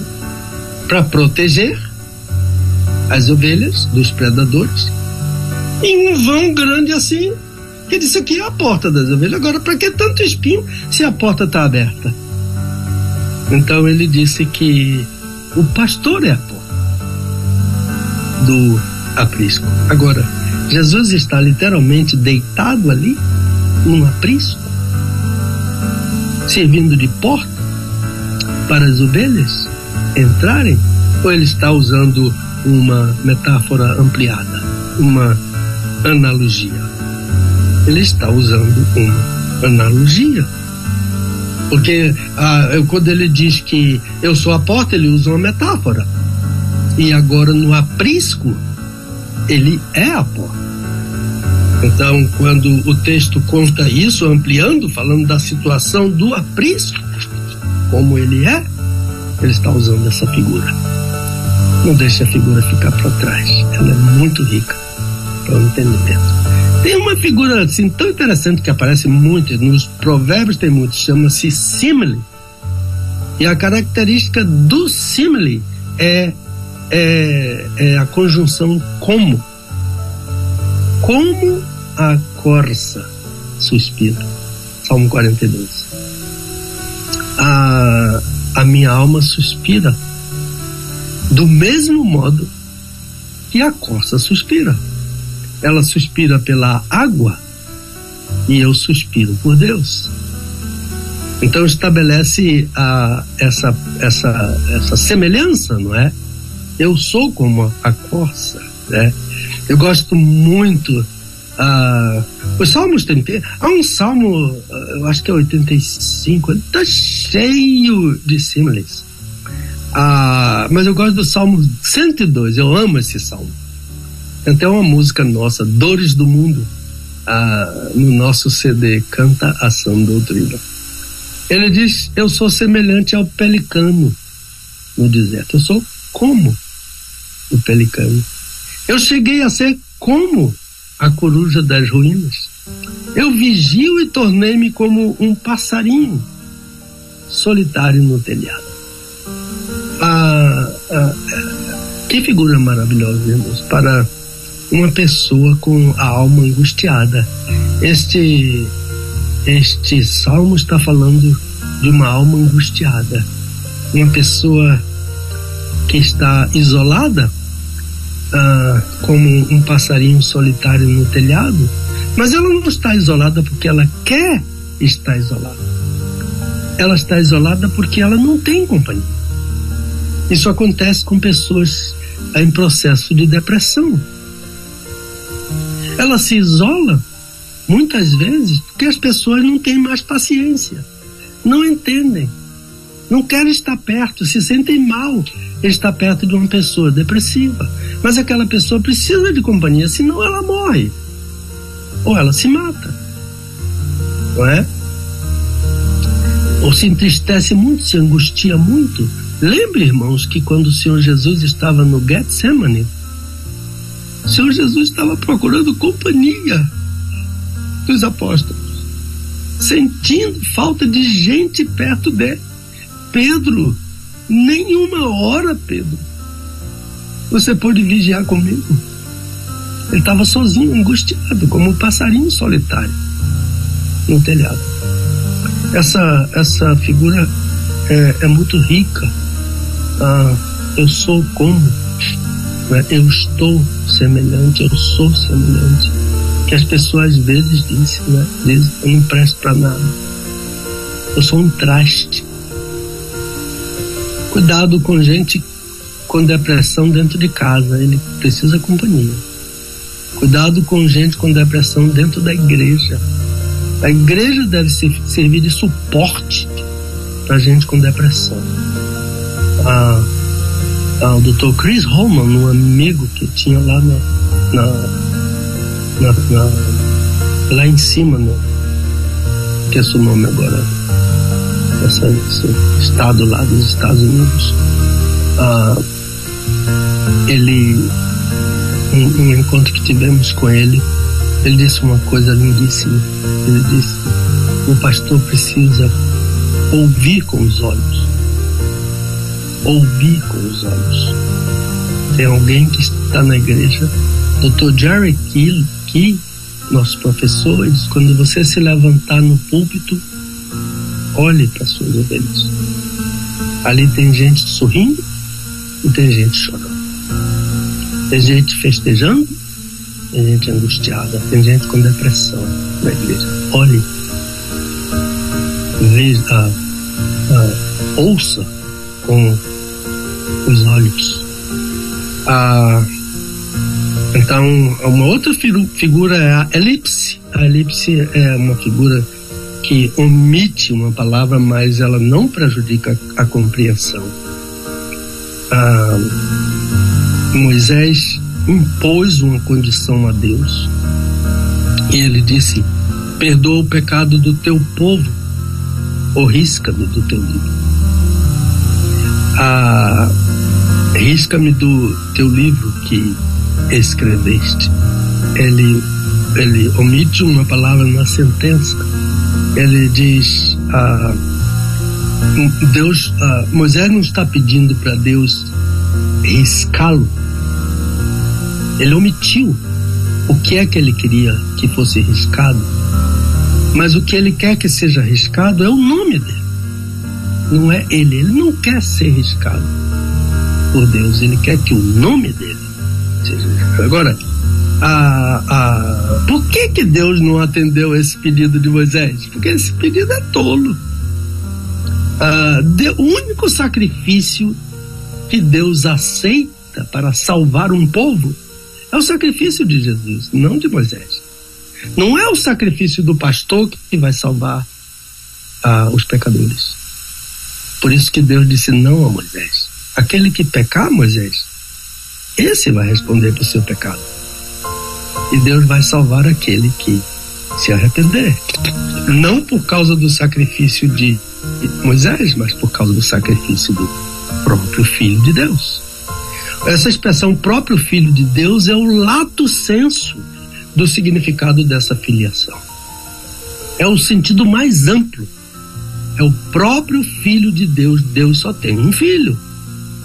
Por isso que a doutrina da adoção nos inclui nessa filiação. Mas ele é o próprio filho de Deus. Romanos, eu acho que é 8, versículo 3, não estou muito seguro agora.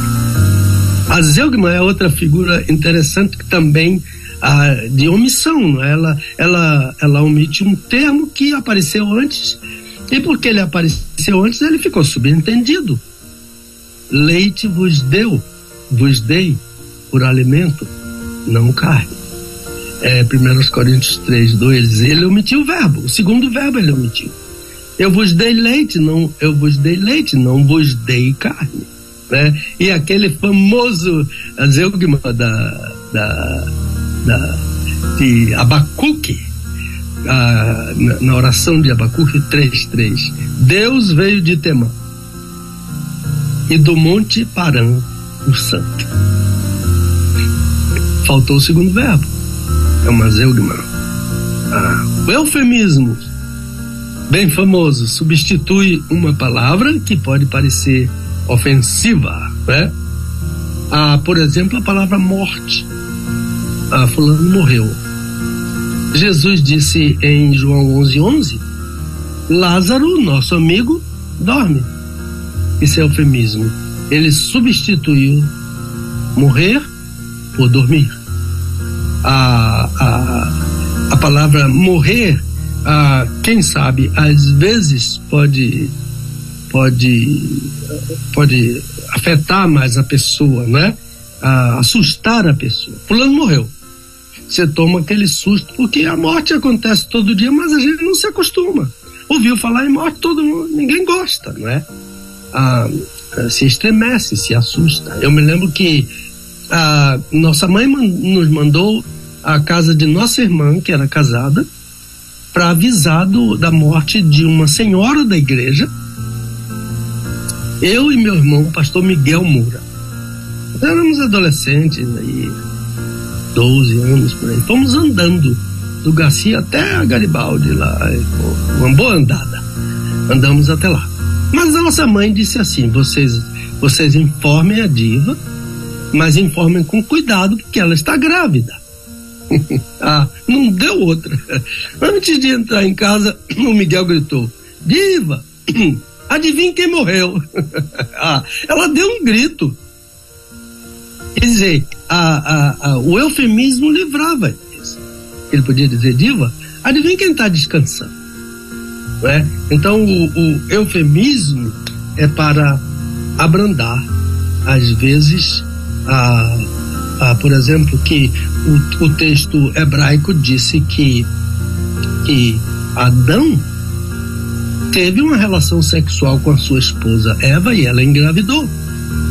Mas o tradutor entendeu que essa palavra podia gerar algum desconforto.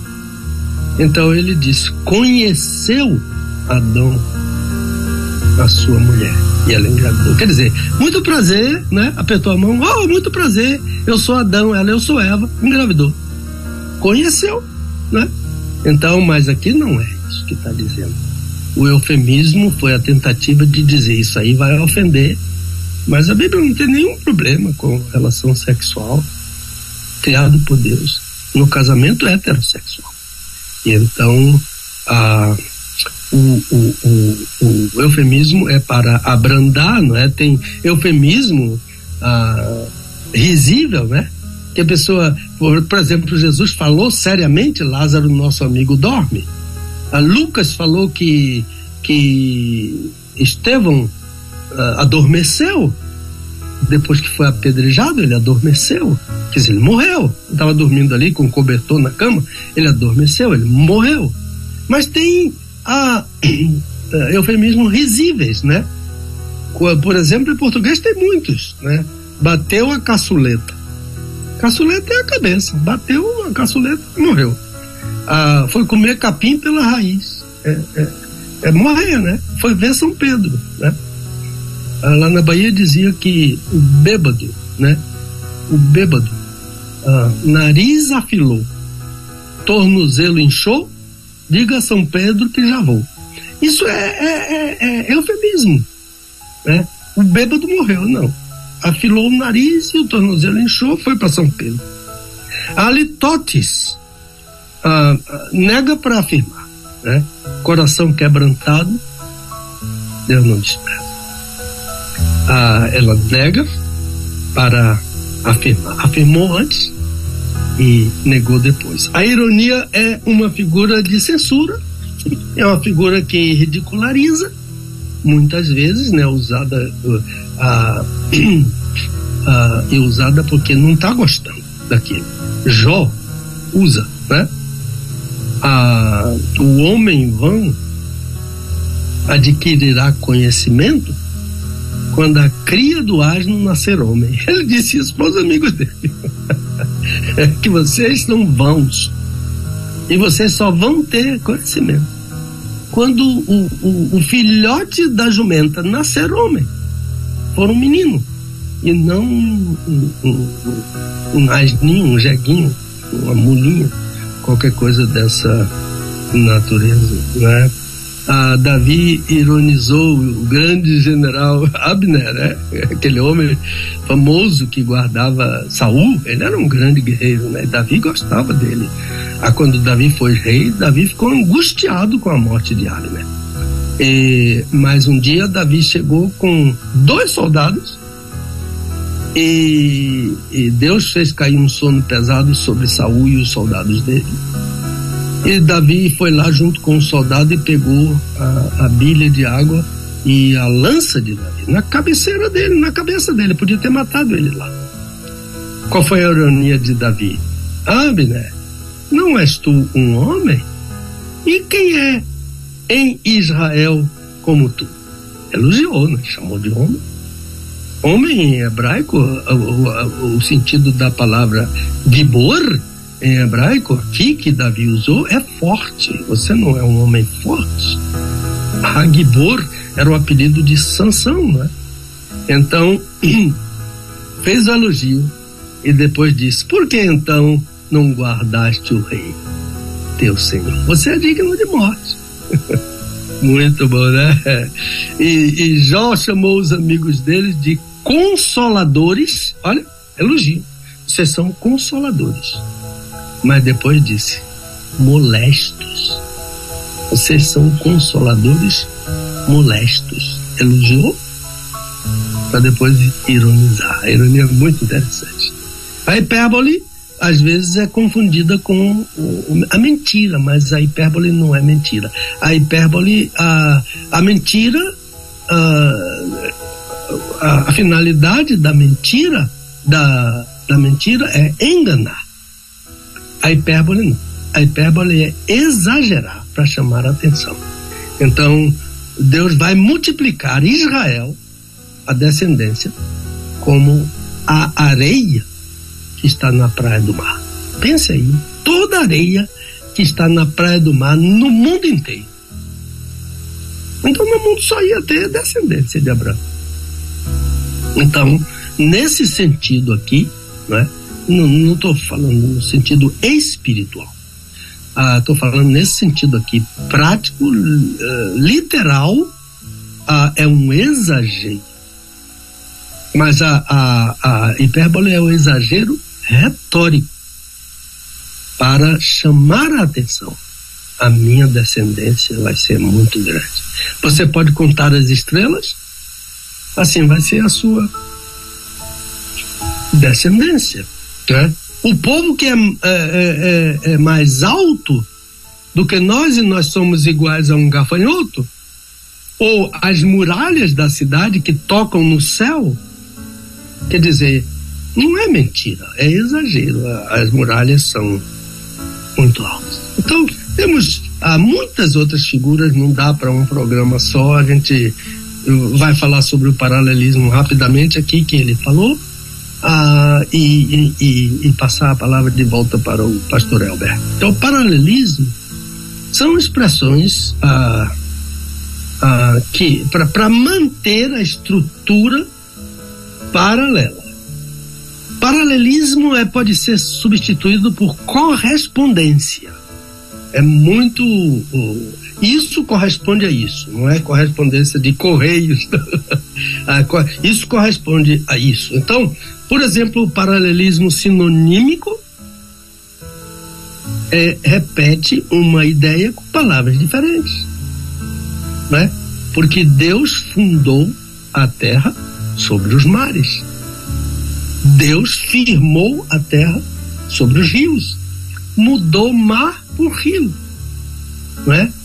Paralelo, correspondente. A terra está firmada onde?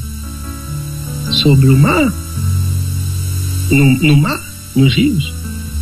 Então, isso aqui não, tem sentido estar tá lá ou estar tá cá, mas é o paralelismo, é a correspondência, né? O antitético a segunda parte da sentença não é sinônimo, como o, o sinonímico, terra, a, a mar e rio. Mas no antitético, não. A justiça exalta a nação. O pecado é o opróbrio do povo. Justiça e pecado não são sinônimos mas ambos são usados para nações e povos. Nações e povos são sinonímicos, mas justiça e pecado são antitéticos. Não entendeu? É a figura de linguagem ser, ser entendida. Então, e finalmente o sintético, né? A sentença, ah, uma sentença, ah, ah, a primeira, a segunda sentença acrescenta algo novo ou tenta explicar a primeira sentença. Então, a Salmo 27. Brade de júbilo e se alegrem os que desejam a minha justificação. E digam, agora aqui vem a explicação, aquilo que é novo dentro da figura. sintética. Seja engrandecido o Senhor, que se deleita na prosperidade do seu servo. Então, veio o paralelismo e depois veio algo para explicar o que é que o paralelismo estava querendo dizer, a primeira parte. E finalmente o, há dois, duas figuras muito ricas que são o antropomorfismo e o antropopatismo. Então, antropos é homem, morfismo, morfe é forma. Então, ah, quando eu atribuo forma de homem a Deus. Então, ah, Jesus diz que Deus é espírito. Eu não sei a forma de Deus. João capítulo 4, Jesus disse que Deus é espírito. Mas o antropomorfismo é, é, é, é o recurso linguístico para entendermos ah, como é, é, Deus é, e já que Deus é espírito, eu atribuo uma forma humana para ele. Por exemplo, o braço estendido de Deus. Isso é, eu dou forma humana para Deus. Os olhos de Deus estão em todo lugar, contemplando os maus e os bons. Olhos. Como são os olhos de Deus? Como são os braços de Deus? Como são a perna de Deus? A terra é o estrado dos meus pés. Como são os pés de Deus? Isso é antropomorfismo. Eu dou uma forma de homem para que eu possa entender o que é que o texto está querendo dizer. Se desse uma forma de espírito, eu não teria nenhuma condição, porque eu não sei como é um espírito. Não se vê espírito. E o antropopatismo é quando é pathos e antropos ah, é quando eu atribuo sentimento humano para Deus. Então, Deus se arrependeu de haver feito o homem sobre a terra, e isso pesou no coração de Deus. Aqui tem um antropopatismo e um antropomorfismo, porque eu dei um coração para Deus, e coração é de homem, forma de homem, e eu dei um sentimento de arrependimento, que é a natural no homem. O homem se arrepende. o homem mente.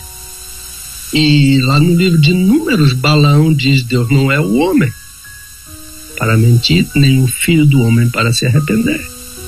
Então, arrependimento é atributo, é do homem. Mas eu preciso desse sentimento humano para eu entender o que se passa no coração de Deus quando ele muda. Então eu dou um sentimento humano para ele, ele. Então, vamos ficar por aqui. São muitas outras figuras e recursos linguísticos da palavra de Deus. É preciso estudar sobre isso para não interpretar a Bíblia de qualquer jeito. Na a, a hermenêutica tem um a hermenêutica bíblica porque tem hermenêutica toda assim. O direito tem hermenêutica e por aí vai. A, a hermenêutica bíblica uh, e esse capítulo é intitulado A Linguagem Especial da Bíblia e ele trata dessas figuras de linguagem. Elber, meu irmão, a palavra é sua. Muito bem, ah, dois minutinhos, faltando um minuto agora virou meu reloginho, faltando para o meio-dia, estamos aí com mais um Desvendando Versículos Difíceis da Bíblia, hoje internacional acontecendo, né? diretamente lá dos Estados Unidos, pastor Pedro Moura, então por lá e trazendo pra gente hoje figuras, figuras de linguagens e olha, pastor, tem pano pra manga aí, hein? Meu Deus. Dá para fazer um, dois, três, quatro. Tem pano para manga, mas que bom, que legal, que enriquecedor, não é? Que bacana. Ah, eu já vou devolver então, meu pastor, para a gente ganhar tempo, já vou devolver então para o senhor, para fazer já suas conclusões aí, né? E, e, já já a gente encerra aqui. Hum. Então, bem simples a conclusão, né? Hum. Ah, eu ouvi um sermão. Ah, sermão é uma forma de, de atribuir a uma palavra ah, que foi dada sobre o Evangelho de João, capítulo 4. Ah, e que foi, essa palavra foi dada em uma igreja que nunca deveria ter sido dada, ah, nem poderia chamar de sermão, sobre o encontro de Jesus com a mulher samaritana. Ah, e, e é, essa palavra foi publicada, esse desatino foi publicado nas redes sociais e eu li, né? E é um dos assuntos do nosso novo livro, Desvendando Versículos Difíceis, o encontro de Jesus com a mulher samaritana como uma falsa hermenêutica. Ah, e então ele a, a, a grande questão ah, começou com, com, a confusão que o pregador fez entre duas figuras de linguagem, de linguagem. Ele entendeu que a figura de linguagem da água que Jesus ofereceu àquela mulher era um eufemismo. Mas porque ele queria mesmo caminhar com a interpretação falsa dele e herética. Ele quis continuar, portanto, ele, mas ele confundiu o eufemismo com metáfora. E confundir duas figuras vai ensinar exatamente o que não está ensinado no texto. A, a, a água não é eufemismo. A água é metáfora. Jesus comparou duas coisas diferentes. Ele, uma pessoa, e a água, uma bebida. Ele tem uma água, ele é a água para descedentar a, a, aquela mulher angustiada por conhecer a verdade. E aquela água fez toda a diferença na vida dela, porque aquela água jorrou não para fora, como disse indevidamente o o preletor, mas ela jorrou para dentro. É o oposto do que ele falou. Ele falou falsamente. Uma hermenêutica falsa, perversa, irreverente sobre o nosso amado Salvador, que nunca na sua boca houve engano. Ele é mais sublime que o céu, diz o autor aos Hebreus. E então ah, ele atribuiu impureza ao Senhor Jesus quando ele mudou essas duas figuras. E cuidado com a figura, a Bíblia está cheia, cheia delas, e eu posso ensinar heresia e maldade, atribuir pecado a Jesus, alterando duas figuras de linguagem, como ele alterou. E então, ah, pastores colegas, queridos, amigos, alunos. Como disse o pastor Epímaco, não abandonem as figuras de linguagem da Bíblia, porque elas vão levar o seu sermão a um elevado nível de entendimento, de compreensão, de satisfação, de correção e, sobretudo, de crescimento na graça e no conhecimento do o Filho de Deus. O Senhor abençoe o Brasil, o Senhor se compadeça de nossa pátria, o Senhor use a igreja como o instrumento para, para a pregação do Evangelho e só o Evangelho pode levar o Brasil a Cristo. Deus te abençoe, uh, o Elber, Luiz, William, toda a equipe das transmissões nacionais e essa querida Rede 316, nossos queridos ouvintes no Brasil e fora do Brasil. E um abençoado final de semana nas igrejas do Senhor. Maravilha, é isso. Meio-dia e quatro é o nosso Desvendando Textos Difíceis da Bíblia, ou versículos difíceis da Bíblia. Em breve, o primeiro livro, né? Dessa dessa saga, vamos dizer assim. ah, o primeiro de muitos desse desvendando de, é, é, versículos difíceis da Bíblia. Hoje, ah, exclusivamente, diretamente lá da Igreja Batista Central de Melbourne, na Flórida, nos Estados Unidos, nosso querido pastor Pedro Moura, juntamente com Lucas Moura, ah, onde ah, está acontecendo nesse momento o nosso desvendando. Meu pastor, Grato mais uma vez pela sua dedicação, pelo carinho, né, que tens com a obra, com transmitir aí da palavra, do, do, ensinamento da palavra de Deus e que o Senhor continue também te abençoando, a nossa querida irmã Dulce, a, a, o nosso querido Lucas Mouras aí, Lucas Moura e toda a, a, a família, né? Que Deus continue abençoando e prosperando, guardando vocês aí em nome de Jesus.